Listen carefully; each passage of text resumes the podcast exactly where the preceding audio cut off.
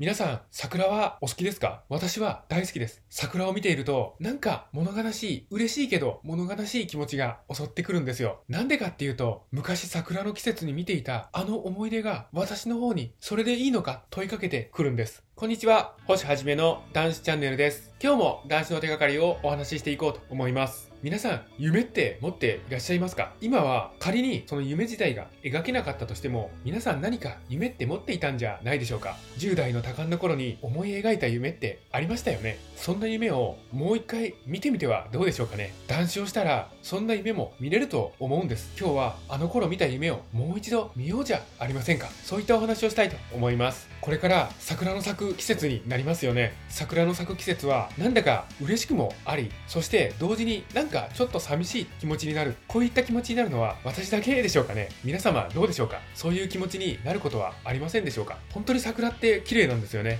桜並木とかを歩いているとなんか暖かい春の風が頬に伝ってきてそしてそこに桜の花びらでも散っているとなんか昔の思い出記憶っていうのがふと頭に浮かんでくるんですよ。飲まなかったあの頃思い起こしてくるんです。思い起こしたあの頃10代の頃です。よくこういう風に思っていました。もう早く大人になりたいな。大人になったら宿題とかないから本当に楽なんだろうな。大人なんて仕事行って帰ってきて家でゴロンってしてるだけじゃんか。自分なんか毎日勉強して宿題してこんなんもう日々嫌だなすごく憂鬱だ早く大人になりたいなこういう風に考えていました。あと大人になるともう子供扱いされなくていいからもう早く大人になりたいなとも思っていたんです。今思い返せば本当に隣の芝は青く見えていたんだなと思います。そしてそれから時が流れていざ私も大人になりました。するとどうでしょうか？大人っていいものだったんでしょうか？答えは辛いですよね。辛いこといっぱいあります。本当に大人は辛いと思います。あの頃、高校生や中学校の頃に